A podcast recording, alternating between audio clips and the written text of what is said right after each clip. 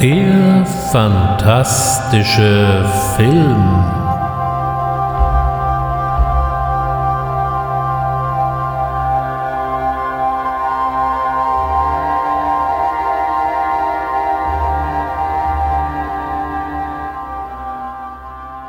Herzlich willkommen beim fantastischen Film. Am Mikrofon begrüßt wie immer Ulrich Bössner.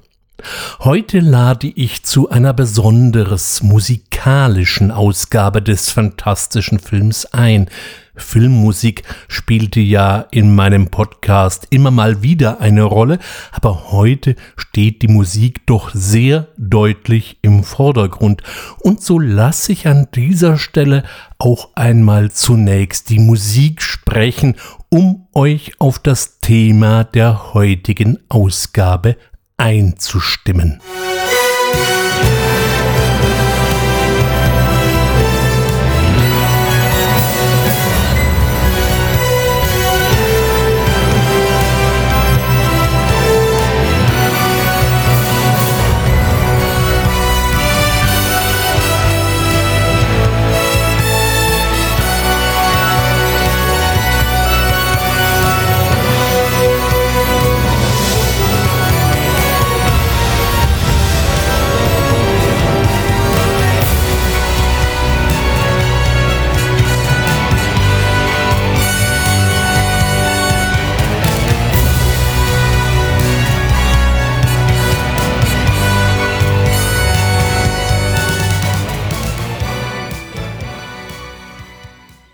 Na, erkannt, um was es heute geht? Natürlich, ihr habt ja die Überschriften gelesen.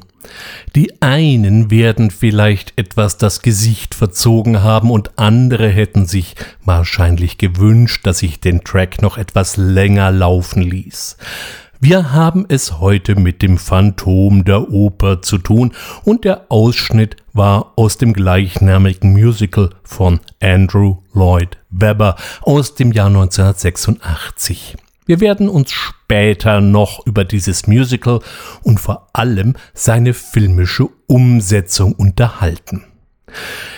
Das Phantom der Oper gehört neben Dracula, Frankenstein, der Mumie, dem Werwolf und dem Unsichtbaren zu den klassischen Horrorgeschöpfen, die auch alle mit den Universal Studios in enger Verbindung stehen, zumindest was den Film angeht.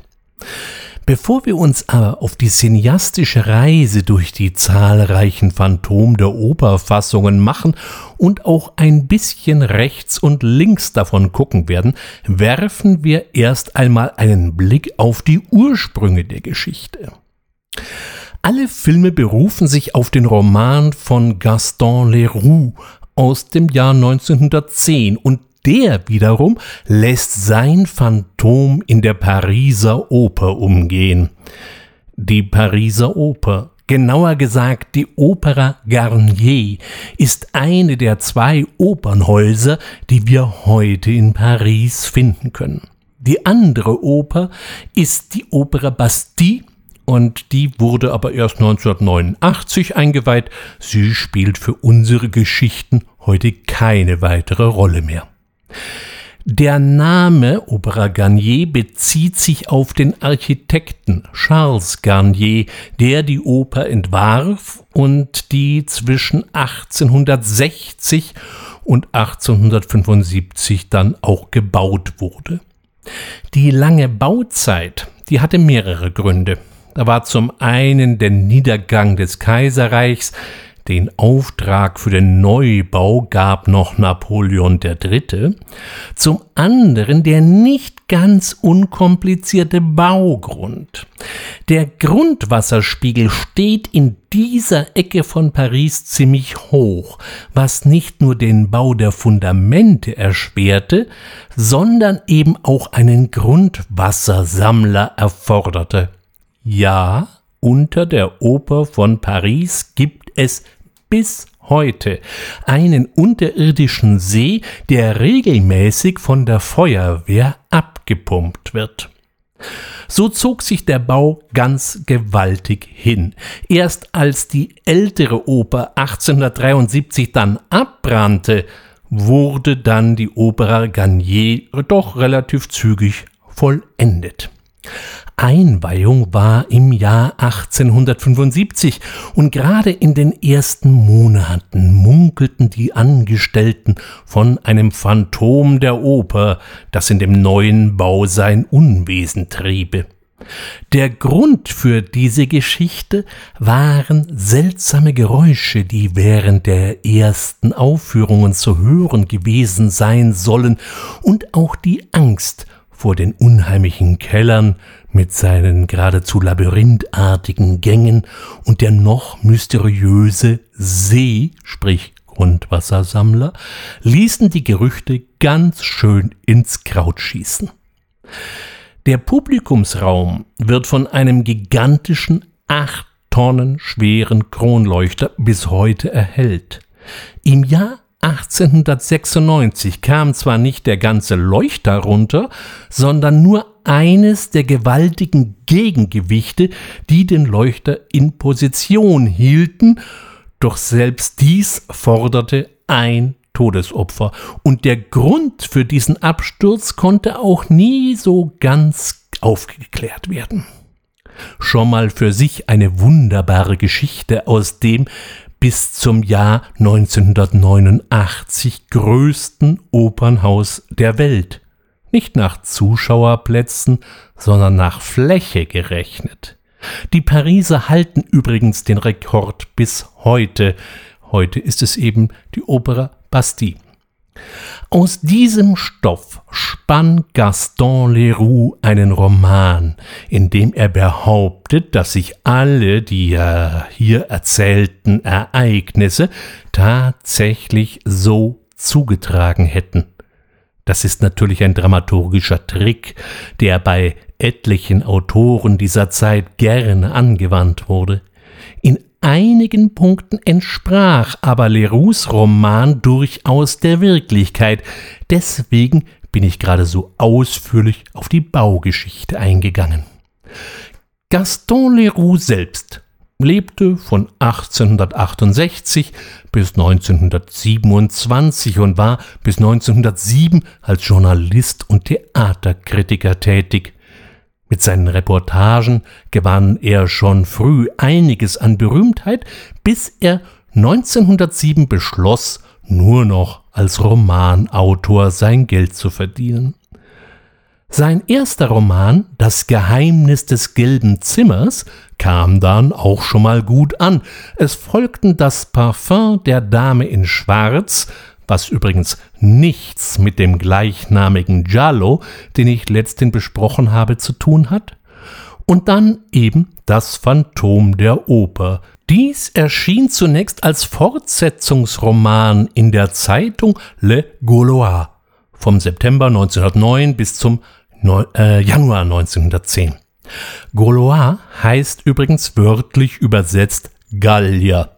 Wer wie ich früher auch mal diese schwarzen französischen Sargnägel geraucht hat, am besten noch ohne Filter nach dem Motto, sind sie zu stark, bist du zu schwach, weiß jetzt, er hat Gallier inhaliert. Gaston Leroux Roman liefert mit dem Phantom der Oper eine recht launige Mischung aus einer romantischen Liebesgeschichte, einigen ausgereiften Gruselmomenten, solider Action und eben ein paar eingestreuten Tatsachen. Und ich rede hier noch gar nicht von einem Film. 1912 erschien das Phantom der Oper erstmalig in Deutschland und findige Filmemacher sahen hier auch schon sehr früh das Potenzial für den Film. Die erste Verfilmung des Romans, die ich ausfindig machen konnte, stammt aus dem Jahr 1916, interessanterweise aus Deutschland. Gedreht hat diesen Film Ernst Matrei, der in der Frühzeit des Films eine durchaus beachtenswerte Größe war dessen Filmkarriere erstaunlicherweise aber 1924 plötzlich endet. Ich habe den Eindruck, dass der so langsam heraufdämmernde Tonfilm so gar nichts für ihn war. Er hat sich später einen Namen als Pantomime und vor allem als Choreograf gemacht. Von dieser frühen Phantom der Oper-Verfilmung wissen wir herzlich wenig. Der Film gilt wie so viele frühe deutsche Stummfilme als verloren. Nils Olaf Chrysander spielte wohl Erik das Phantom und Ernst Matrei übernahm die Rolle des Persers, der im Roman eine nicht ganz unwichtige Rolle spielt. Wie immer an dieser Stelle sei hier auch nochmal die Lektüre des Romans empfohlen. Ich habe das Phantom nach vielen Jahren jetzt in der Vorbereitung mal wieder gelesen. Macht schon Spaß und ist mit Blick auf die unterschiedlichen Filmfassungen noch einmal zusätzlich interessant, wer sich wann in welcher Form aus dem Roman bedient hat und wann die Geschichte eher, naja, sagen wir mal, ihre eigenen Wege geht. Die erste richtig berühmte Verfilmung des Stoffs stammt von der Universal aus dem Jahr 1925 unter der Produktionsherrschaft von Karl Lemle Senior unter der Regie von Rupert Julian.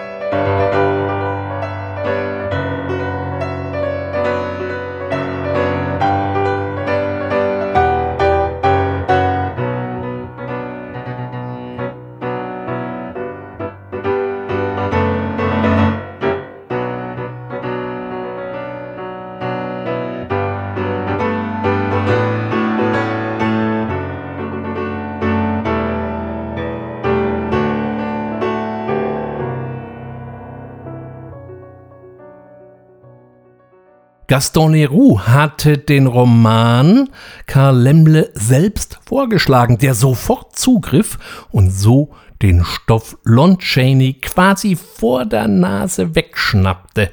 Aber so stieg der Mann mit den tausend Gesichtern als Haupt- und Titeldarsteller in das Projekt ein. Lon Chaney war damals einer der gefeierten Schauspieler und war vor allem für seine Verwandlungskünste berühmt.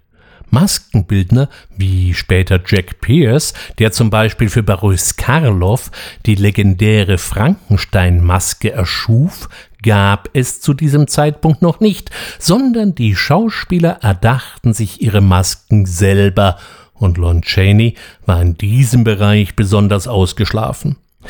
Neben dem Phantom der Oper gilt auch seine Darstellung des Glöckners von Notre Dame als besonders herausragend, indem er sich einen eben mal über 30 Kilo schweren Gummibuckel auf den Rücken packte. Den Regieauftrag erhielt Robert Julian, und der kam dann mit Lon Chaney nun mal überhaupt nicht zurecht. Nach zehn Wochen flog Julian aus dem Projekt und Edgar Sedgwick brachte die Dreharbeiten noch zu einem guten Ende. Dieses erste erhaltene Phantom der Oper ist wohl die Verfilmung, die sich am genauesten an den Roman hält und ist in jedem Fall mal eine Sichtung wert. Vor allem wegen der Maskenball-Szene, die im frühen Technicolor Zwei-Farben-Verfahren umgesetzt wurde. Das heißt, wir haben es hier nicht wie in vielen Stummfilmen der damaligen Zeit mit einer Tonung des Materials zu tun, sondern es gibt hier eine echte Filmfarbe und zwar rot. Das ist besonders aufregend, denn das Phantom tritt hier in der Maske des roten Todes. Edgar Allan Poe Fans mögen sich erinnern auf und trägt eine nicht nur sehr eindrückliche Totenkopfmaske, sondern eben auch einen langen, wallenden, roten Umhang. Allein schon deswegen und der anschließenden Szene auf dem Dach lohnt sich der Film. Und natürlich auch wegen Lon Chaney, der ein wahrhaft großartiges Phantom hier abgibt. Zum Ende wird nicht nur das Buch deutlich actionlastiger, sondern auch der Film. Und hier wirkt er manchmal ein bisschen unausgegoren und heterogen. Und irgendwie bekam ich den Eindruck, dass hier irgendetwas nicht mehr ganz stimmt. Dies ist durchaus denkbar, denn die Frage ist, welche Version wir heute eigentlich zu sehen bekommen. Die erste Fassung aus dem Jahr 1925 des Phantoms der Oper haben wohl nur ein kleines Testpublikum und Karl Lemmle gesehen und der und das Publikum waren mit dem Ergebnis eher, naja, sagen wir mal, unzufrieden. Also wurde nochmal herumgeschnitten und es gab eine Weltpremierenfassung, die dann im April 1925 gezeigt wurde. Dann wurden noch einmal Szenen, die Edgar Sedgwick nachgedreht hatte, eingesetzt. Schließlich gab es eine internationale Fassung von 1930, die dann sowohl bereits als ganz früher Tonfilm und als Stummfilm vertrieben wurde. Auf dieser Fassung beruht wohl die heutige DVD-Veröffentlichung und ich halte es für nicht völlig ausgeschlossen, dass bei diesem immer wiederkehrenden Um- und Neuschnitten eben auch mal was schief lief und soeben das letzte Drittel darunter zu leiden hatte. Leider können wir davon momentan ausgehen, dass die ursprünglichen Fassungen nicht erhalten geblieben sind. Eigentlich schade, wäre mal interessant gewesen. Anfang der 2000er Jahre kam jemand auf die Idee, die alte Schwarz-Weiß-Fassung noch nachträglich zu kolorieren was aus meiner Sicht mal völlig in die Hose ging. Ein Albtraum in pastelligen Bonbonfarben, die nichts Halbes und nichts Ganzes sind. Die von mir noch eben besonders herausgestellte Szene mit dem roten Tod wurde dabei gleich mal völlig entstellt wenn man diese Fassung eben in der Doppel-DVD-Ausgabe mitgeliefert bekommt, kann man einen kopfschüttelnden Blick hineinwerfen. Ich ziehe hier eindeutig die über weite Strecken klassisch getonte Schwarz-Weiß-Fassung vor. Die Tonung diente ja hier nicht nur als Farbersatz, sondern sollte eben auch noch unterstreichen, wo oder wann die jeweilige Szene spielte. Es gab hier einen richtigen Farbkodex. War beispielsweise eine Szene blau getont, dann bedeutete dies, die Szene spielt nachts und im Freien. Das Verfahren war ziemlich aufwendig, denn die Tonung der einzelnen Szenen musste für jede Kopie wieder neu erstellt werden. Auch beim Phantom ist eine komplette Tonung nicht mehr erhalten und es ist natürlich immer die Frage, was ist noch Restauration und wann verfälsche ich das Original? 1930 findet sich dann eine weitere Kurzfassung des Phantoms der Oper unter dem Titel Spooks. Und diese sollte man nicht allzu ernst nehmen. Spooks!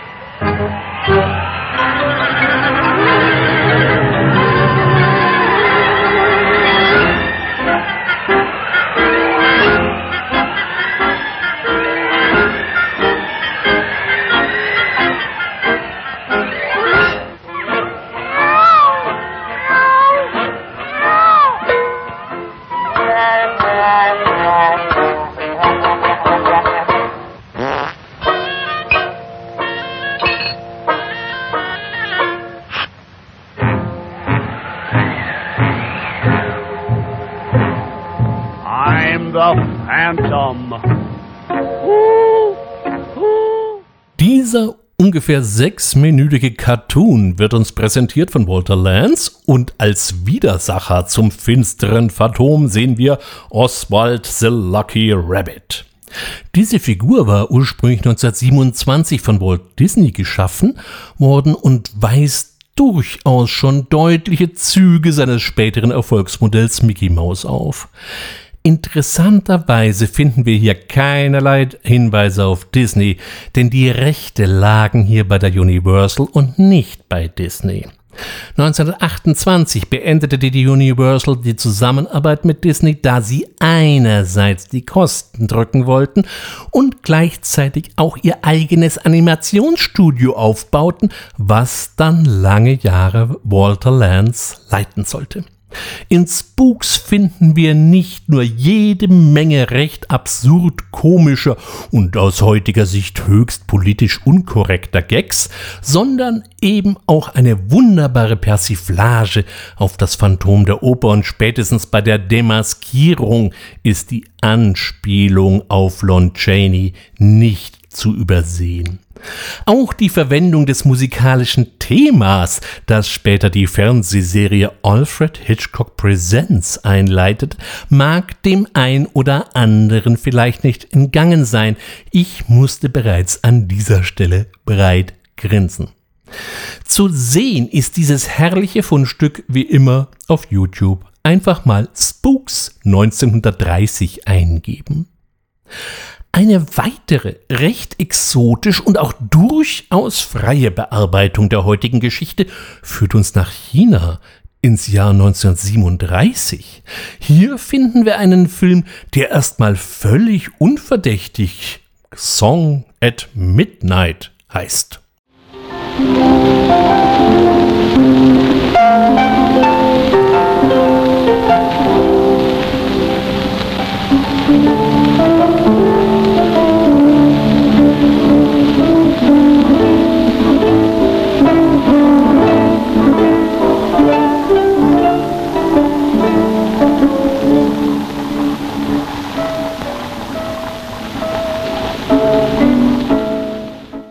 Dieser Film gilt als der erste chinesische Horrorfilm überhaupt und bezieht sich in jedem Fall auch auf das Phantom der Oper, auch wenn es hier sich eher um ein Phantom des Theaters handelt.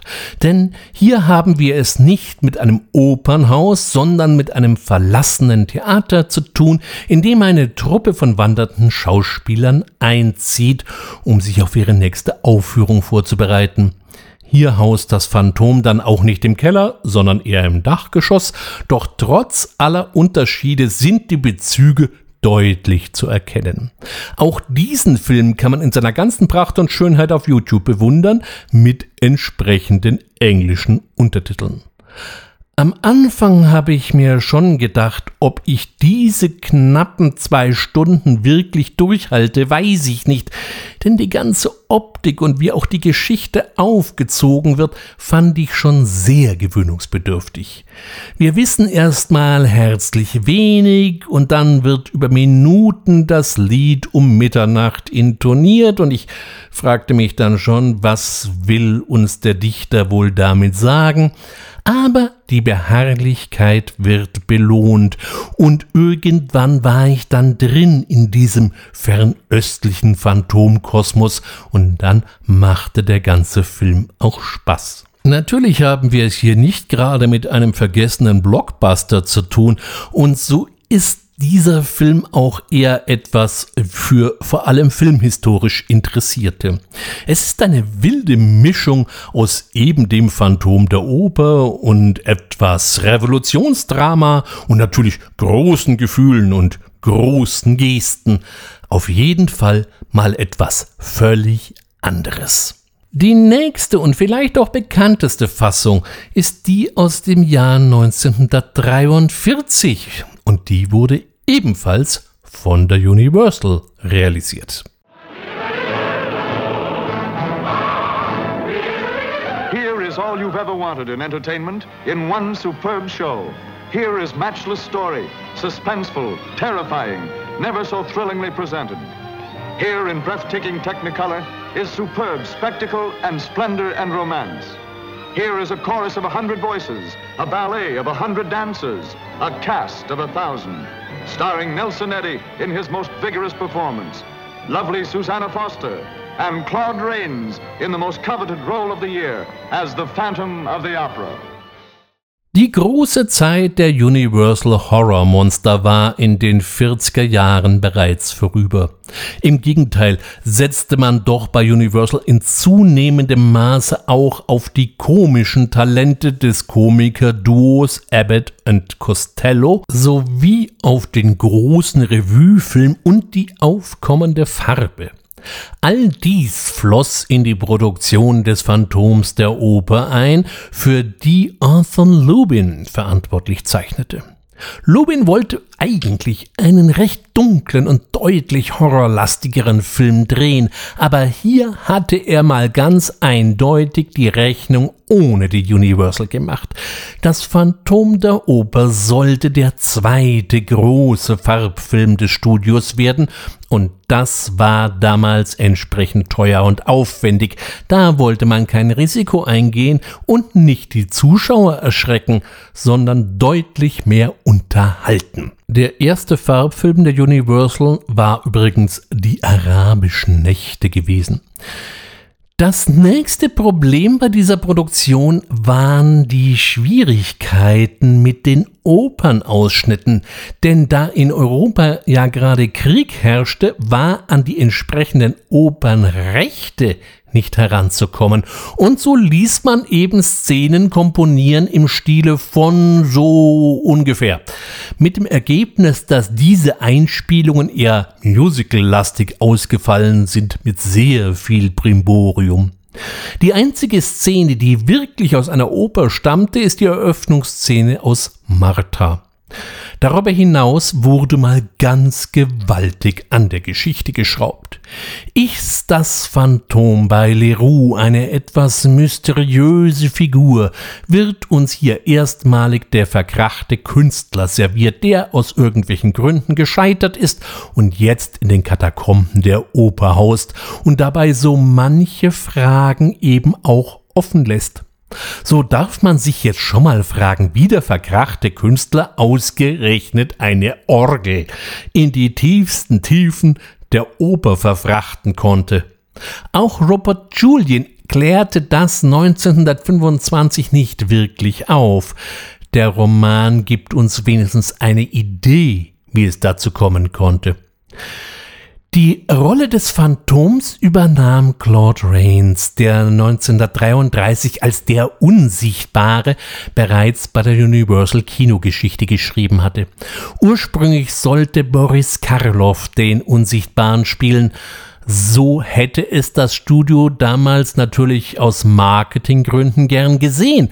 Aber James Whale bestand auf Rames wegen seiner charakteristischen und eben leicht rauen Stimme. Zu dieser Stimme war er übrigens gar nicht freiwillig gekommen, es war ein Relikt eines überstandenen Gasangriffs aus dem Ersten Weltkrieg. Er nahm darüber hinaus auch extra Geigenunterricht, dass sein Spiel der Anfangsszene möglichst naturgetreu aussah.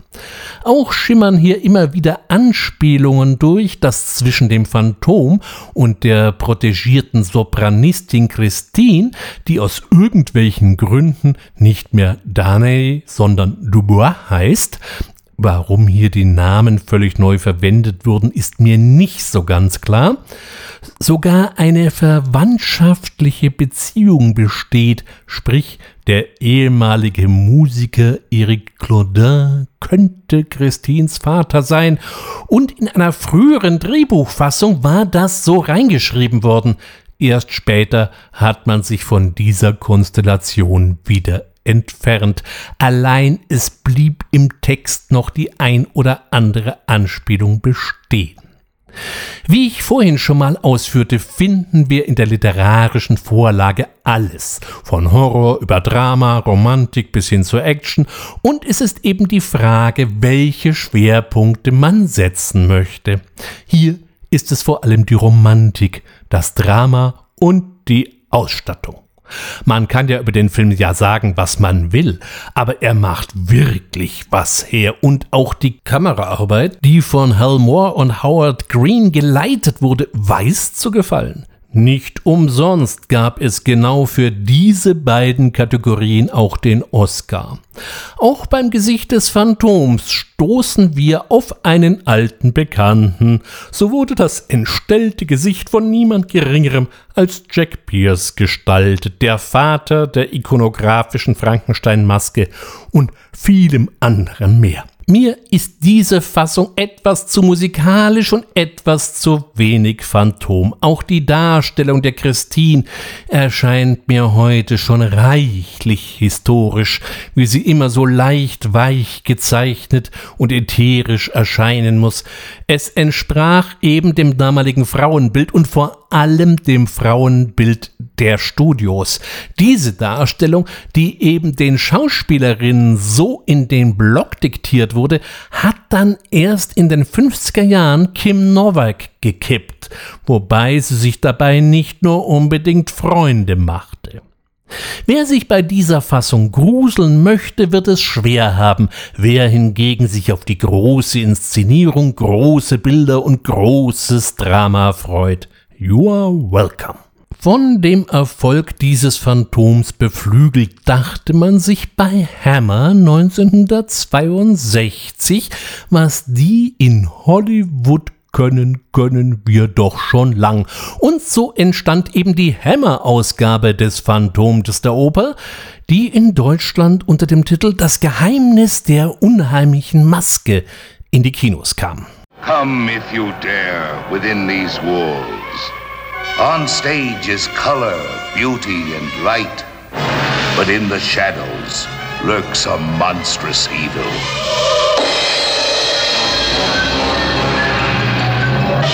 Young woman, you must come with me.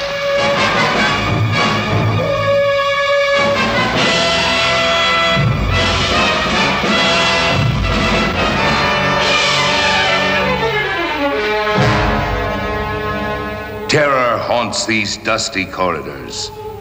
Murder waits its call in the dressing rooms. And on cue, death makes his entrance. Herbert Lom durfte hier das Phantom spielen und sein Gegenspieler hieß Harry Hunter.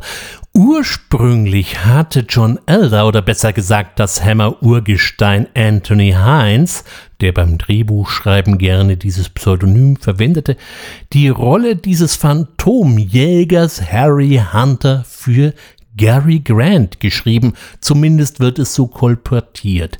Der hatte bei einem Besuch in England angeblich den Satz losgelassen, dass er gerne mal in einem Horrorfilm mitmachen würde, und da witterte man bei Hammer natürlich die ganz große Nummer.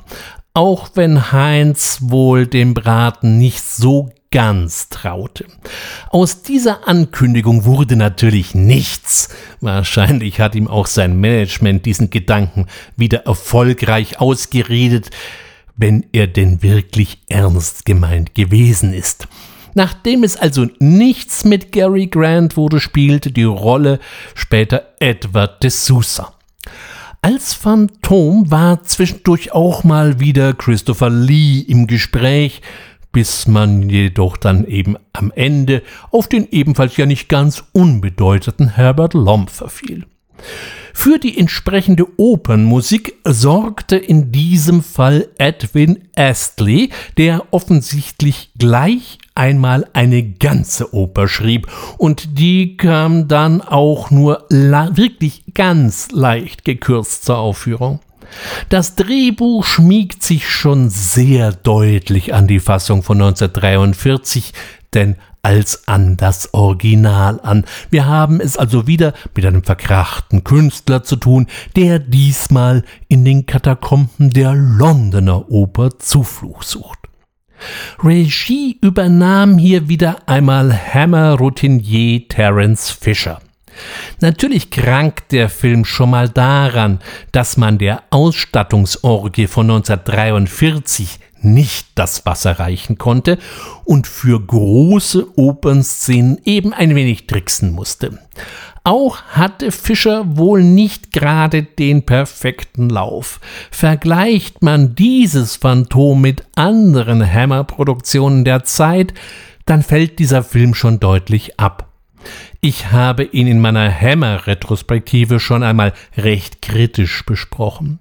Nachdem ich mir diesmal reichlich Phantome gegeben habe, muss ich hier aber auch etwas Positives sagen.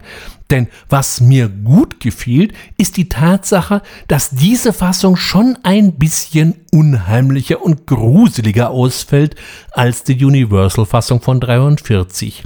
Diese finde ich streckenweise schon arg melodramatisch. Die Maske des Phantoms wirkt nicht ganz so elegant, sondern schon recht morbide. Neu war auch, dass so eine Art Igor, wie wir ihn aus Frankenstein kennen, der hier eigentliche Böse ist und für die Mehrheit der Morde verantwortlich. Darüber hinaus verbreitet dieser Film die ganz klassische Hammer-Atmosphäre und das ist ja auch schon mal was. In Großbritannien wollte dieses Phantom irgendwie niemand so richtig sehen, während es in USA schon deutlich besser lief. Dies könnte allerdings aber auch daran liegen, dass dieser Film als Double Bill mit der ungleich besseren Bande des Captain Clack angeboten wurde. Interessanterweise galt die deutsche Synchro über viele Jahre als verschollen, aber ließ sich jetzt doch noch auftreiben. In der relativ neuen Blu-ray-Ausgabe des Films kann man erstmalig das Phantom auch in Deutsch bestaunen, auch wenn man hier natürlich nicht mit dem ultimativen Sounderwartungen herantreten sollte. Ansonsten empfehle ich wie immer, den Film Original zu genießen, gegebenenfalls mit Untertiteln. Für so gut wie alle Hammer-Produktionen gilt, dass sie recht gut gesprochen wurden, so dass auch nicht ganz so englisch sichere Zuschauer ganz gut folgen können. Nachdem dieser eher mäßigen Episode wurde es zunächst einmal still um den skurrilen Einwohner einer Oper. Ende der 60er Jahre und vor allem spätestens in den 70ern hätte diese historisch angehauchte Geschichte von einem Maskenträger mit Schlapphut und langem Mantel wohl auch niemanden mehr hinter dem Ofen hervorlocken können. Das Kino ging hier erst einmal neue Wege. Wie man trotzdem den alten Stoff in ein neues Gewand stecken könnte, zeigte uns 1974 der noch recht junge und aufstrebende Brian De Palma mit dem Phantom im Paradies oder eben im Original Phantom in Paradise. 20th Century Fox presents Phantom of the Paradise, a gothic horror story. What was that? A beautiful love story. Like a circus. A cinematic odyssey through the rock universe. From Greece to glitter and beyond.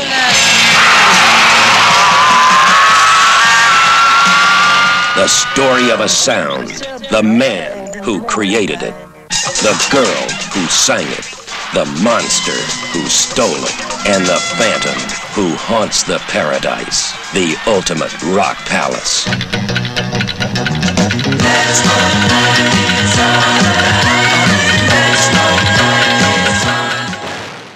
Eine sortenreine Verfilmung des Stoffes haben wir hier nun wahrlich nicht vor uns.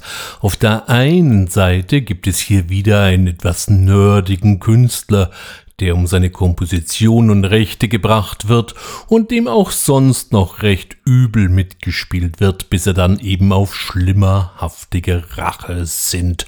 Und auf der anderen Seite finden wir auch eine Geschichte um einen faustischen Teufelspakt. Das Ganze spielt in der Glam-Welt der 70er Jahre Popmusik, in dem eben Glam und Shockrock in all seinen Varianten fröhliche Urständ feierten. Wer ein bisschen in der Welt dieser 70er Jahre Popmusik zu Hause ist, findet reihenweise Anspielungen auf Künstler dieser Zeit, wie eben Alice Cooper oder eben auch Arthur Brown. Er, wer will, kann auch David Bowie, Elton John und natürlich auch noch viele andere entdecken. Das Ganze kommt grell und quietschbunt auf die Leinwand. Wieder einmal gibt gibt es sehr wenig, worüber man sich fürchten kann, aber man erhält recht viel Einblick in das Musikgeschäft der frühen 70er und ich wurde den Eindruck nicht los, dass sich hier über die Jahre nicht wirklich viel geändert hat. Ein anderer Gedanke, der mich bei der Sichtung des Films permanent beschlich, war, was hätte Ken Russell aus diesem Drehbuch gemacht? Eine Teilantwort gab uns der Meister ein Jahr später mit seiner Rockoper, die er mit Pete Townsend and The Who und eben aber auch mit Tina Turner und Elton John gewohnt grell in Szene setzte. Sie hört auf den Namen Tommy. Brian De Palma hatte bis zu seiner Phantomgeschichte zwar schon einige Filme vorgelegt, war jedoch erst mit den Schwestern des Bösen mit Margot Kidder ein Jahr zuvor richtig aufgefallen.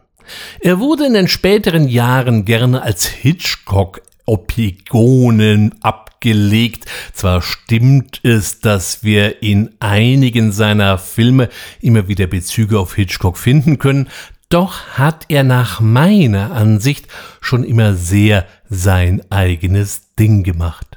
Viel besser gefällt mir die Einordnung de Palmas als Vertreter des absoluten Kinos, als ein Regisseur, der performative Elemente seiner Filme ganz deutlich in den Vordergrund stellte. Wir kennen diese Ansätze aus dem italienischen Kino wie bei Argento oder auch bei Mario Bava oder eben auch später bei Fulci.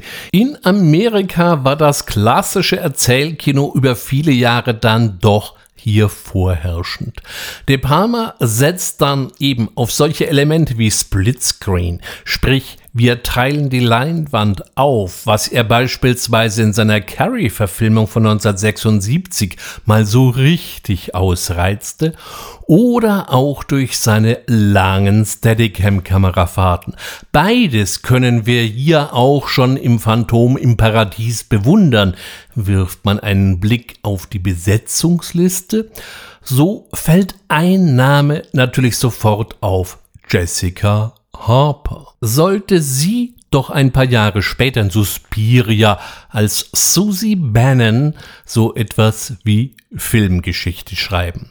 Sie ist übrigens auch in einer kleinen Rolle in der Neuverfilmung von Suspiria 2018 zu finden. Auch die Besetzung des dämonischen Produzenten Swan durch Paul Williams fand ich recht gelungen. War eben William nicht nur Schauspieler, sondern eben tatsächlich auch Musiker und Komponist. Und auch in dieser Eigenschaft ist in den späteren Jahren wesentlich mehr aufgefallen als durch seine filmischen Aktivitäten. Bleibt noch das Phantom, der von William oder auch Bill Finley gespielt wurde. Der ist ein echter De Palma Body. Wir finden seinen Namen in vielen Produktionen immer wieder. Zum Beispiel eben auch in Sisters, dann in einer reinen Sprechrolle in Dress to Kill, in Teufelskreis Alpha oder auch in Black Dahlia, den ich persönlich ja besser finde als die gemeine Kritik. Aber das ist nochmal ein ganz anderes Thema. Danach sollte es wieder für viele Jahre still bleiben um die Vorgänge in der Oper. Erst im Jahr 1983 gab es dann wieder eine Verfilmung, diesmal eine TV-Produktion, die einerseits unter dem klassischen Titel als auch unter dem Phantom von Budapest gelistet ist. Your hand is trembling. You have a natural gift. Your voice is uneven. But I can correct that. I know all about opera ghosts. Every opera house has at least one. Whenever a tenor spits his trousers or a soprano goes off key, it's the opera ghost again. Paris, Milan, even Covent Garden has its ghost. I hope you too are not going to find a supernatural reason for your mistakes. You will tell no one about me. You will bring no one to this place. You will devote your day to our lessons. The nights are your own. Now we begin.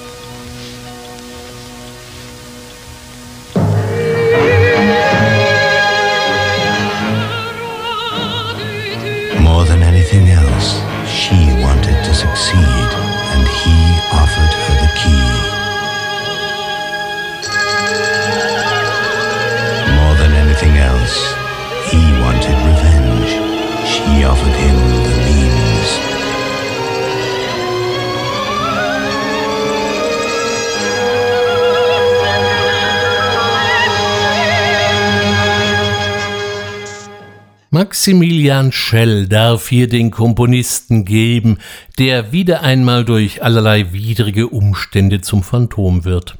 Auch diese Fassung hat mit dem ursprünglichen Roman nicht viel zu tun. Es dauert ganz schön lang, bis wir es überhaupt einmal mit einem Phantom zu tun kriegen. Ganz schön lange ist überhaupt der Eindruck, der sich durch den ganzen Film zieht. Obwohl das Werk bei Licht besehen mit etwas über 90 Minuten eigentlich recht überschaubar ist, wird die Geschichte schon recht episch erzählt. Der Titel Phantom von Budapest ist hier übrigens kein Zufall, denn der Film spielt in der Oper von Budapest, die sich durchaus sehen lassen kann. Neben Maximilian Schell sehen wir auch Jane Seymour in der Rolle seiner unglücklichen Ehefrau, die durch einen herbeigeschriebenen Skandal in den Tod getrieben wird. Jane Seymour gewann in den 70er Jahren als die Wahrsagerin Domino im James Bond Film Leben und Sterben lassen oder eben Live and Let Die äh, wie er im Original eben heißt, eine gewisse Berühmtheit, zumindest bei den Freunden des Doppel-Null-Agenten, und später spielte sie in der Serie Dr. Quinn, Ärztin aus Leidenschaft, die titelgebende Rolle, und das gleich einmal 143 Mal. Übrigens sollten wir hier unterscheiden. Es gibt auf der einen Seite Jane Seymour und es gibt Jane Edwina Seymour. Die eine stammt aus England und die meinte ich ja auch, während ihre beinahe Namensvetterin aus Australien kommt und zuletzt als die Borg Queen in der Serie Picard zu sehen war. Einen weiteren alten Bekannten, zumindest für die Freunde des fantastischen Films, finden wir in der Rolle des nicht überbordend sympathischen Kritikers Kraus, Philip Stone. Dieser gab in Stanley Kubricks durchaus freier Verfilmung von Shining den unvergesslichen Delbert Grady. Und wenn wir schon bei Kubrick sind, er spielte auch den Vater des schwierigen Sohnes Alex in Clockwork Orange und auch in einer kleinen Rolle in Barry Lyndon ist er ebenfalls zu sehen. Da wir es mit einer TV-Produktion zu tun haben, war nicht mehr viel Geld für die Synchro übrig. Entsprechend bescheiden ist dieselbe dann auch ausgefallen. Auch hier wieder einmal der Tipp, doch lieber zur Originalspur zu greifen, gerade wegen Maximilian Schell, den sie in der deutschen Fassung schon ziemlich verhunzt haben. In manchen Produktionen hat er sich ja dann später immer selbst synchronisiert. Mir fällt da als spontanes Beispiel Vampires von John Carpenter ein. Ich glaube, auch beim Schwarzen Loch hat er sich selber in Deutsch gesprochen, aber hier wurde er recht mäßig synchronisiert und auch der Rest macht keine Freude. Nicht unbedingt das Werk, das man auf jeden Fall gesehen haben muss, aber es ist auch kein Fehler.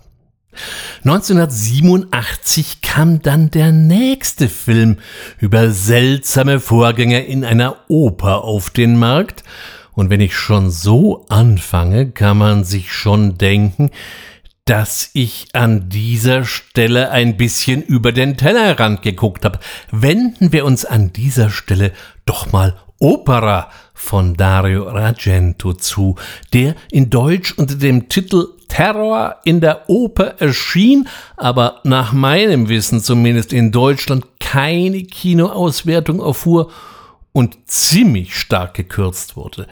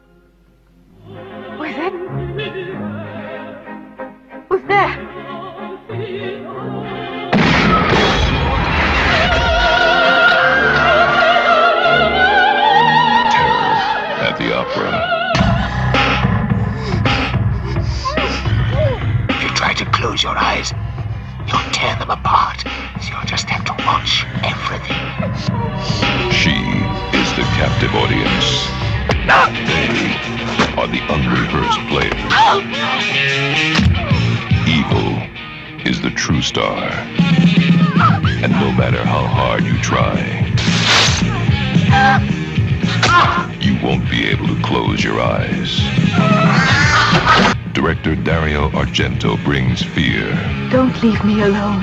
I'm afraid. passion, obsession,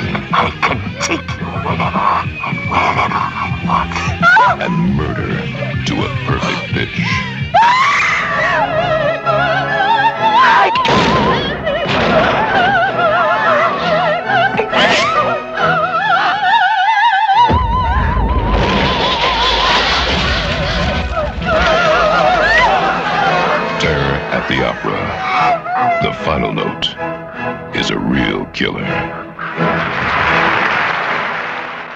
Ja, an Opera teilen sich die Geister.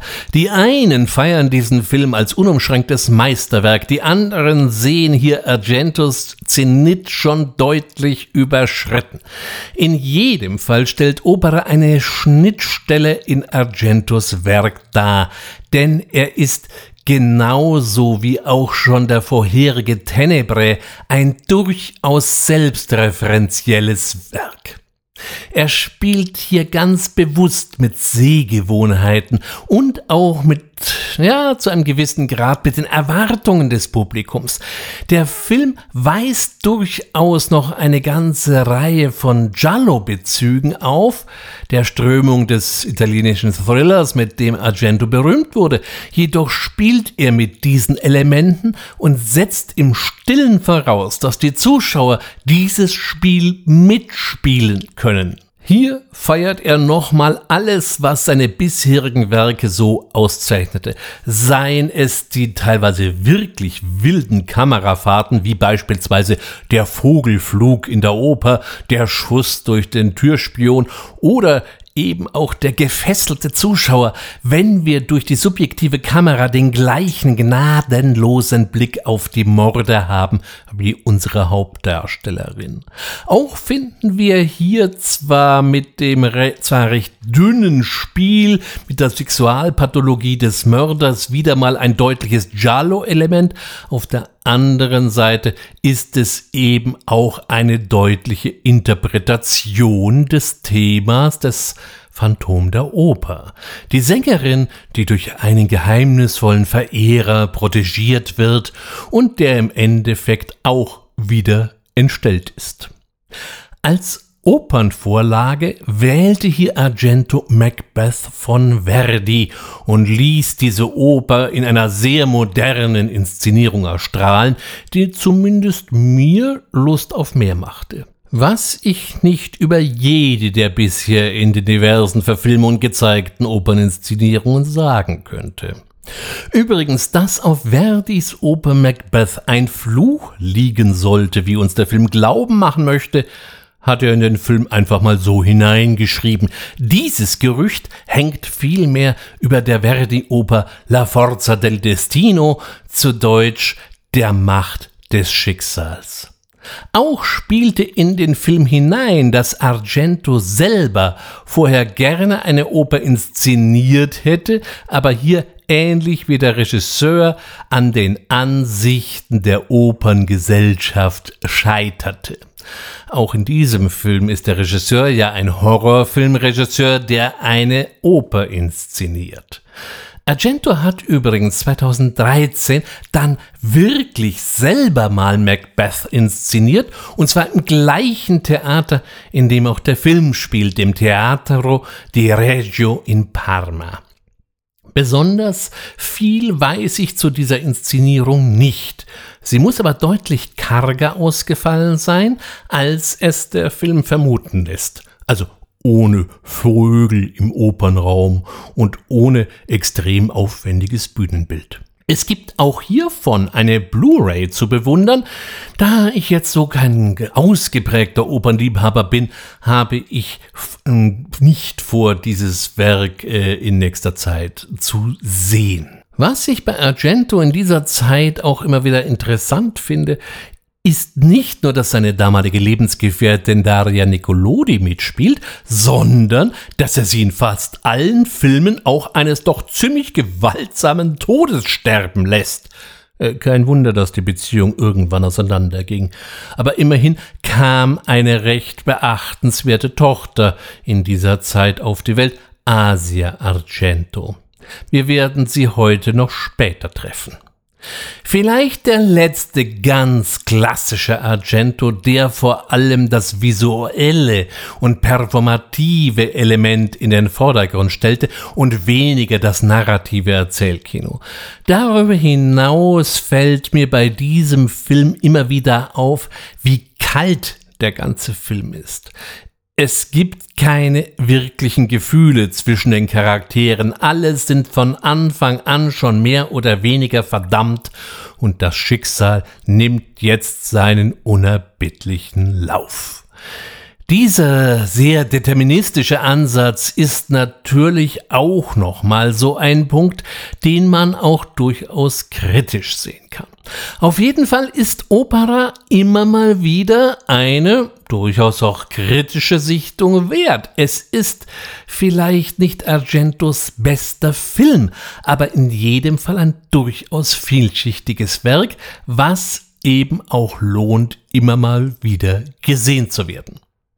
1987 bin ich dann wieder auf ein besonderes Fundstück gestoßen, was gar nicht mal so uninteressant ist. Eine animierte Fassung des Phantoms der Oper hergestellt von den Emerald City Production, einem in den 80er und frühen 90er Jahren recht umtriebigen, wenn auch kleinen Animationsstudio, die auch hier eine Fassung vom Phantom der Oper vorlegten.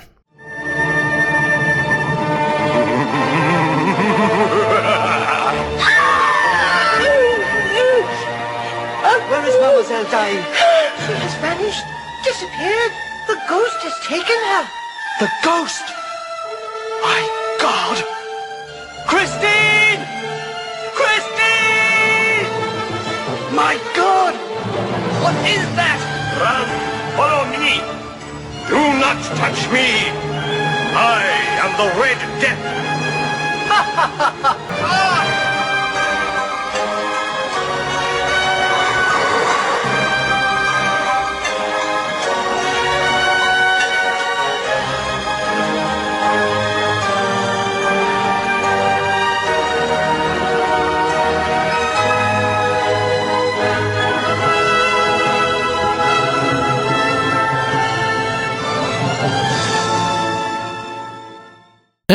City Productions hatten offensichtlich eine Vision, nämlich auch jüngeren Zuschauern große Literatur in Form eines Zeichentrickfilms schmackhaft zu machen. So finden da sich durchaus illustre Titel, wie eben Das Phantom, aber eben auch Oliver Twist, Le Miserable in 80 Tagen um die Welt von Jules Verne und besonders ambitioniert Ben Hur. All diese Produktionen dauerten zwischen 40 bis 60 Minuten und wurden von Al Guest realisiert und eben natürlich auch das Phantom der Oper. Wenn man nur 40 Minuten zur Verfügung hat, dann musste man die Geschichte natürlich ganz gewaltig einkürzen. Auf der anderen Seite ist das, was dann auch wirklich in den Film Eingang fand, ganz erstaunlich werkkonform. Neben der frühen Fassung von 1925 ist dies die einzige Ausgabe, in der die sagenhafte Folterkammer des Phantoms eine Rolle spielt. Auch der Perser spielt hier mal wieder mit. Warum Perser allerdings Turbane tragen, wollte sich mir nicht ganz erschließen. So kommen wir mal dieses Mal problemlos ohne einen verkrachten Künstler aus. Die Werktreue geht im Grunde so weit, dass die Schauspieler sogar wörtlich aus dem Roman rezitieren. Allein von daher ist der Film ja schon mal interessant. Auf der anderen Seite haben wir hier die Animationen und diese sind auch für die Zeit von 1987 schon reichlich einfach und etwas spröde ausgefallen. Man sehe sich da nur mal die frühen Disney-Produktionen wie eben Schneewittchen oder auch Pinocchio an, um zu sehen, was bereits in den 30er oder 40er Jahren des entsprechenden Jahrhunderts möglich war. Das ist ein bisschen schade, denn es raubt dem Film schon so einiges von seinem Charme. Ich frage mich sowieso, welche Zielgruppe hier angesprochen werden sollte. Die VHS-Ausgabe vermarktete das Phantom der Oper eher als eine Art Kinderfilm. Wenn man dem Netz glauben darf, dann sind bis heute ganze Generationen nur durch Bambi und Watership Down zutiefst traumatisiert. Was ist denn aus denen bitteschön geworden, die sich dann in den 80er Jahren dieses Tape in den Rekorder geschoben haben? Sind die bis heute in der geschlossenen und haben keinen Zugang zum Internet? Die Story ist eben schon recht finster und nicht ganz so romantisch, wie uns das so manche andere Fassung glauben machen wollte. Auch will hier sich der Film gar nicht mal um den originalen Charakter herumdrücken. Man hatte ja schließlich sich einen Bildungsauftrag gegeben. Wer jetzt neugierig geworden ist, den kann ich nur auf die einschlägige Videoplattform verweisen. Mit ein bisschen Suchen findet man da auch eine englischsprachige Fassung und die ist durchaus auch hörenswert. Wurde das Phantom doch vom irischen Schauspieler Aidan Grinnell gesprochen. Der hatte offensichtlich auch Spaß an diesen Produktionen, denn man findet ihn auch bei einer ganzen Reihe von weiteren Emerald City Production aus dieser Zeit. Auch die nächste Phantom der Operfassung geizt nicht mit einer gewissen Originalität, auch wenn der Film bei seinem Erscheinen eher unter ferner Liefen blieb und eben auch schon ein paar Jahre fast vergessen war. Dwight H. Little verfilmte den klassischen Stoff 1989 Ausgerechnet mit Robert Englund in der Hauptrolle, der den meisten wahrscheinlich in seiner Paraderolle als Freddy Krueger im Gedächtnis geblieben ist. Some stories have so great a power that with each new generation they are reborn. There's a feeling, a passion. Come from somewhere. This was no phantom. Ghosts do not skin their victims. This is the work of an artist. We will make music that the world will love forever. Take the last step to me. You are the angel. You are my voice. I feel him and I hear him. I don't want this feeling ever to go away. The Phantom of the Opera. The all-time horror classic. The Phantom is real. It has a name. Is now a major motion picture. You love the music. I am the music. A lot of people are dead, Mr. Dutton, and the murderer is in your house murder in Christine Day's name. Our souls are one. no! Robert England is. You're him, aren't you? The Phantom of the Opera. The Phantom of the Opera. Only love and music are forever.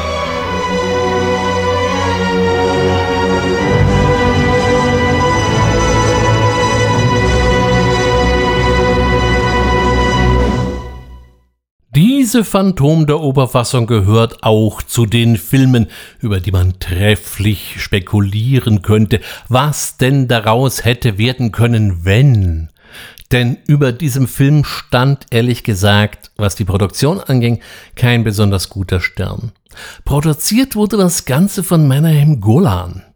Der sagt jetzt vielleicht so hm, den meisten nicht allzu viel etwas, aber wenn ich dann noch seinen Cousin Joram Globus erwähne, dann dürfte es vielleicht schon bei einigen Ehrklickern gründeten die beiden doch in den 80er Jahren das nicht ganz unbedeutende Produktionslabel Canon Films und was wären die Actionfilme zum Beispiel um Chuck Norris ohne Canon Films gewesen? Leider sind wir hier am Ende der 80er Jahre und die goldenen Zeiten der beiden näherten sich bedrohlich schnell dem Ende entgegen. Und so stand auch die Finanzierung dieses Films auf, ja, sagen wir mal, eher tönernen Füßen. Und zu allem Überfluss wurde dann das Budget noch mitten in den Dreharbeiten kräftig gekürzt. Und das sieht man dem fertigen Film dann schon ein bisschen an. Überhaupt, was sollte denn das bitte für ein Phantom werden? Robert Englund als romantisch maskierter Liebhaber? Echt jetzt?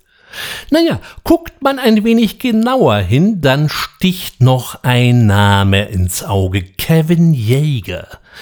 Der macht es als Make-up-Specialist erstmals in Freitag der 13. das letzte Kapitel von sich reden. Wir wissen genau, dass dieser Titel eine glatte Lüge war. Dann äh, später arbeitete er bei diversen Nightmare on Elm Street Sequels mit, wo sich schon mal der Kreis zu Robert Englund schließt.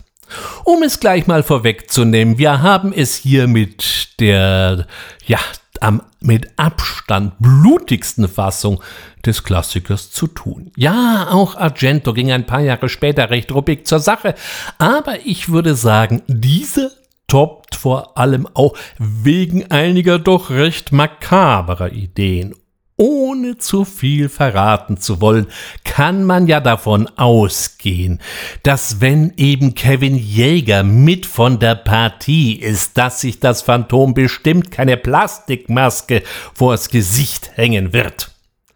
Auch hier wurde an der Geschichte wieder einmal ein wenig herumgeschraubt, aber ich gebe es offen zu, ich finde diese Geschichte gar nicht mal so verkehrt. Am Anfang war ich wie viele andere wohl auch etwas äh, verwirrt, was denn jetzt diese Zeitsprungnummer da soll. Die Protagonistin sucht in der Gegenwart nach alten Noten und landet, hups, im 19. Jahrhundert. Zur Ehrenrettung muss ich allerdings zugeben, dass Dwight H. Little, der das Ganze ja inszeniert hat, diese Klammer, die er hier aufmacht, am Ende auch wieder zukriegt. Es war sogar ein zweiter Teil zu diesem Film in Planung, der unter dem Titel Phantom of the Opera 2 Terror in Manhattan hätte segeln sollen, allein es blieb bei der Planung. Auch Robert Englund macht wieder das, was er am besten kann. Er gibt sich recht unterhaltsam scharfzüngig. Ich werde bei ihm immer den Eindruck nicht los, dass sein Freddy Krüger gar nicht mal so weit von seinem tatsächlichen Wesen ist. Ein wahres alter Ego eben.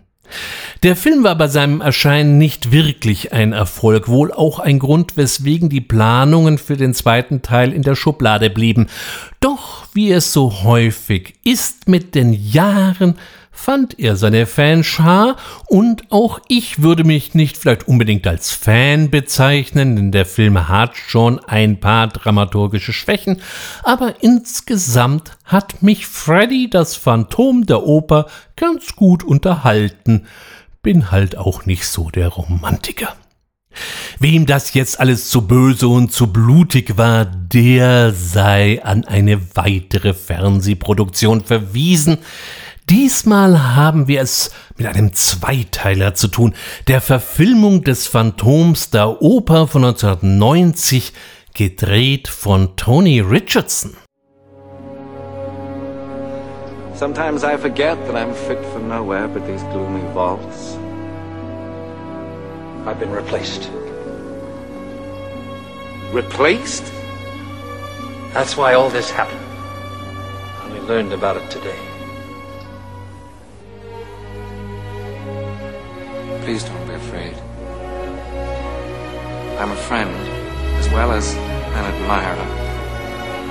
You have the most astonishing voice. It is like an angel. I am a musician of sorts. Allow me to be your guide, and I sincerely hope that you will. I must insist that I remain anonymous. Dies war die erste Verfilmung, die tatsächlich in der Pariser Oper gedreht wurde und auch die Besetzung lässt einen hellhörig werden. Burt Lancaster, Charles Dance, Jean-Pierre Cassel, Andrea Ferriol, das könnte interessant werden. Ja, das hätte es tatsächlich werden können, wenn man nicht auf die völlig bescheuerte Idee gekommen wäre, eine Miniserie, sprich einen Zweiteiler mit einer gesamten Spieldauer von zwei Stunden 48 Minuten daraus zu machen. Ich möchte wieder mal ein Goethe-Zitat hier in den Raum werfen. Getretener Quark wird breit nicht stark. Richardson hat sich offensichtlich die Fassung von Arthur Lubin aus dem Jahr 1943 schon mehr als einmal angesehen und dann bekam er auch noch die Drehgenehmigung für Paris. Wer möchte dann nicht in prachtvollen Opernbildern schwelgen? Da ist zwar auch gar nichts gegen zu sagen und auch wieder, äh, dass es wir hier eine ziemlich stark bearbeitete Fassung vor uns haben. Und so haben wir es im ersten Teil dieser Miniserie auch eher mit einer Mischung aus Aschenputtel und Phantom der Oper zu tun. Nun gut, das kann man machen und da könnte ich ja auch noch einigermaßen gut mit umgehen. Wenn das Ganze nicht um ziemlich genau 1,5 Stunden so lang wäre. Der erste Teil endet eben nach dieser Zeit mit dem grandiosen Leuchtersturz, und wenn man den Stoff kennt, dann weiß man, da kommt noch so einiges nach. Okay, der zweite Teil ist dann naturgemäß etwas actionlastiger, auch wenn ich es ja persönlich als eher eine schlechte Idee bezeichnen würde, die Fundamente der Oper zu sprengen, aber wir wollen hier nicht so genau werden.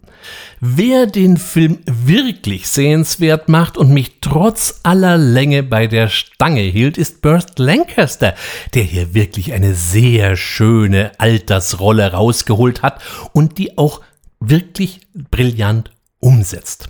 Auch das Phantom in Gestalt von Charles Dance weiß durchaus zu begeistern, auch wenn ich diese Masken auf dem Gesicht stapeln schon ein wenig eigen fand. Ansonsten auch hier natürlich bitte wieder, wenn möglich, auf die englische Tonspur wechseln, denn er spielt ja die meiste Zeit mit mindestens einer Maske vor dem Gesicht und kann als Ausdrucksmittel nur seine Stimme verwenden, was er ja eigentlich auch ganz gut macht, nur leider hat die Synchro da ziemlich rüde drüber gebügelt. Nicht so richtig aufregend fand ich, dass das Phantom hier als ziemlich nasses Handtuch daherkommt, eine düstere Aura oder etwas Bedrohliches geht von diesem etwas selbstmitleidigen Geschöpf nicht wirklich aus. Aber ich muss sagen, da kann jetzt Charles Dance nicht so viel dazu, denn hier hängt es einerseits am Drehbuch und andererseits an der Regie. Die Rolle der Operndiva Carlotta schließlich wurde von Andrea Ferriol äh, verkörpert, die offensichtlich eher als Comic Relief angelegt war, denn ihre Darstellung gleitet des Öfteren schon etwas ins Karikaturhafte ab und glänzt durch gepflegtes Overacting. Hier scheint man bemüht gewesen zu sein, die ganze Geschichte möglichst familienfreundlich zu machen. Da musste ja auch mal was Lustiges dabei sein. An dieser Stelle will ich äh, endlich doch auch noch einen Querverweis loswerden, denn in vielen Fassungen und auch in hier spielt ja die Oper Faust von Gounod eine wichtige Rolle. Hier taucht sie dann immer wieder auf, die sogenannte Juwelenarie, und hier musste ich dann doch immer wieder grinsen. Denn wer wie ich in seiner Jugend durch reichlich Tim und Struppi sozialisiert wurde, erinnert sich vielleicht noch an Bianca Castafiore, eine Sängerin, die immer mal wieder auftaucht und bei jeder sich bietenden Gelegenheit genau diese Arie äh, zum Besten und manchmal auch zum Bersten gibt. Wer sich also schon immer mal gefragt hat, was da eigentlich gesungen wurde, findet jetzt hier eben die entsprechende Antwort. Nach diesem kleinen Exkurs zurück zu unserer Fernsehfassung des heute so wichtigen Phantoms. Für mich ist es eine reichlich lange Fassung ohne wirklich Ecken und Kanten, an der ich persönlich nur begrenzt Freude hatte.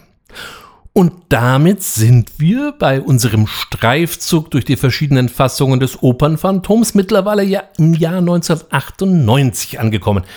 In diesem Jahr beglückte uns Dario Argento mit seinem Phantom der Oper.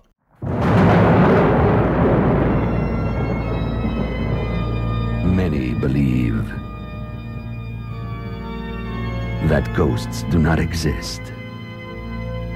But the fire of passion could bring them back to life and cause death.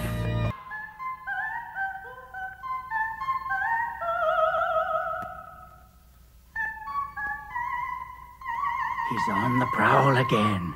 Oh, we shall live alone in my world of darkness. Julian Sands.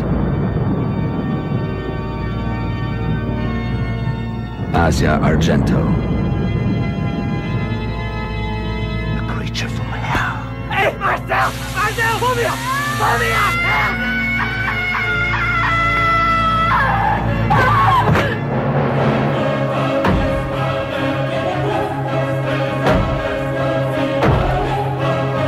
The Phantom of the Opera. A film by Dario Argento. Ja, diese Fassung wies sich bei ihrem Erscheinen als deutlich kantiger und wurde zunächst einmal nicht so richtig positiv aufgenommen, denn hier ist schon so manches anders, als wir es bisher gewohnt sind. Das beginnt schon mal mit dem Anfang. Das Phantom ist kein Künstler oder ein entstellter Illusionist, sondern wird in einem Weidenkörbchen in die Kanäle unter der Oper gespült und dort von Ratten aufgenommen. Hier drängen sich Assoziationen von Moses bis Dschungelbuch auf. Das ist für sich schon einmal eher, naja, ungewohnt. Auch ist das Phantom, das von äh, Julian Sands gespielt wurde, der ja erst vor kurzem wohl bei einer Bergtour tödlich verunglückte und dann erst reichlich spät wieder gefunden wurde, äußerlich nicht entstellt, worauf also Argento auf den gesamten Maskenmummenschanz mal verzichten konnte. Innerlich sieht das etwas anders aus und Julian Sands als Phantom gibt einen ausgeprägten Borderliner. Das ist natürlich auch nochmal ungewohnt, also liefen die Puristen schon mal Sturm. Auch insgesamt hat sich Argento zwischen alle Stühle gesetzt, die er habhaft werden konnte, denn wir haben es hier schon mit einem fast skurril anmutenden Genremix zu tun. Auf der einen Seite ist der Film wirklich brillant fotografiert, was dem nicht ganz unbedeutenden Kameramann Ronnie Taylor äh, zu verdanken ist. Er war auch schon bei Opera dabei und tauchte den Film in kühles Licht. Hier dominieren warme Farben und natürlich das klassische Argento-Rot. Diese Kameraarbeit dürfte auch Arthouse-Freunde durchaus entzücken, aber dafür erschreckt Argento sie dann wieder mit einigen doch recht rüden Splatter-Einlagen.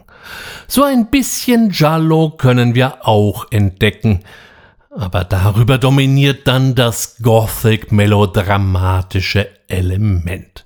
Außerdem hat es Argento verstanden, seinen Film mit relativ viel Ironie zu würzen und in Form der beiden Rattenfänger sogar schon Steampunk-Elemente einzubauen. Eine Bewegung, die Ende der 90er Jahre noch ziemlich in den Kinderschuhen steckte und so von vielen nicht wirklich als solche erkannt und verstanden wurde. Und damit kommen wir mal zu den positiven Seiten des Films. Argentos Phantom der Oper ist eine tiefe Verneigung vor der Belle Epoque wie eben diese Zeit zwischen 1871 und naja, sagen wir mal 1914 benannt wurde. Es war für Europa eine Zeit des Friedens und des wirtschaftlichen und eben auch wissenschaftlichen Ausschwungs und damit eben auch eine gute Zeit der Kultur und damit auch der Oper. Der Roman spielt ja genau in dieser Zeit. Auch Asia Argento in der Rolle der Christine ist durchaus ansehnlich und das meine ich jetzt nicht nur wegen der ein oder anderen Nacktszene, sondern weil sie mal nicht so ein verhuschtes Häschen spielt, was zur Sängerin aufsteigt, wie es teilweise schon mal öfter jetzt zu sehen war, sondern sie changiert zwischen Unschuld und Bitch und liefert damit einen durchaus interessanten Charakter, der nicht ständig zwei Schritte vor der Verklärung zu sein scheint. Das nächste, was ich an Argentos Phantom immer noch recht aufregend finde, ist, dass er den Begriff Opera Mundi aufgreift, Oper der Welt. Fast der ganze Film spielt ausschließlich in, auf oder unter der Oper. Einzige Ausnahme ist das türkische Bad, was aber auch wieder irgendeine Kunstwelt darstellt. Ansonsten scheint es eine reale Welt da draußen gar nicht mehr zu geben. Und genauso ist der Film auch wie eine Oper inszeniert. Hier darf und hier soll es eben auch einmal die große Geste sein. Und am Ende des Films erwartete ich dann schon fast, dass der Vorhang fällt, Applaus aufbrandet und die Schauspieler der Reihe nach vor den Vorhang treten, um sich zu verneigen. Einer, der daran einen nicht ganz unbeträchtlichen Anteil hat, ist Ennio Morricone, mit dem er wieder einmal zusammenarbeitet und der ein bittersüßes Thema schuf, was sich perfekt in den ganzen Opernkanon einbaut. Es ist ein Film, auf den man sich einfach einmal einlassen sollte. Ich habe häufig den Eindruck, dass hier viele Kritiker immer mit bestimmten Vorerwartungen an den Film herangehen. Es ist ein Argento, das heißt, der Film muss so oder so oder so funktionieren. Und genau das bekommen wir hier nur sehr bedingt geliefert. Eine gewagte, aber wie ich finde durchaus gelungene Adaption des Stoffes und leider Gottes um viele Längen besser als Argentos spätere Klassiker-Adaption von wegen der Dracula 3D. Unseren Weg durch die Phantominszenierungen habe ich damit begonnen.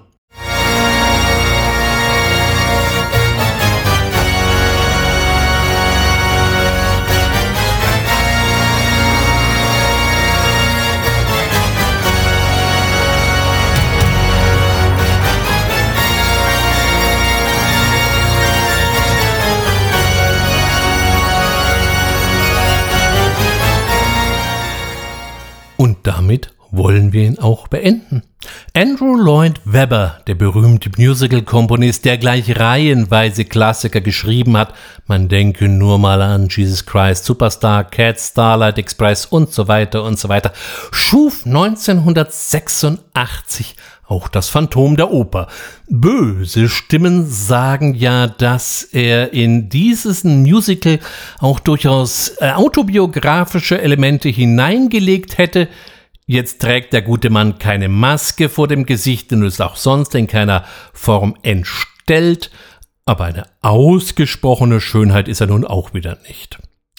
Das Phantom der Oper entwickelte sich wie so viele seiner Werke zu einem Klassenschlager am Broadway erster Kajüte und natürlich auch weltweit.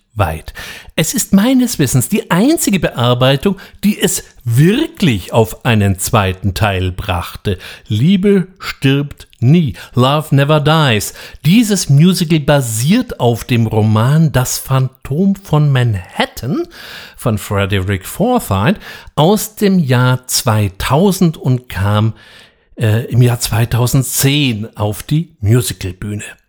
Angesichts dieses Erfolges ist es schon fast verwunderlich, dass eine Filmfassung dieses Musicals dann doch relativ lang auf sich warten ließ.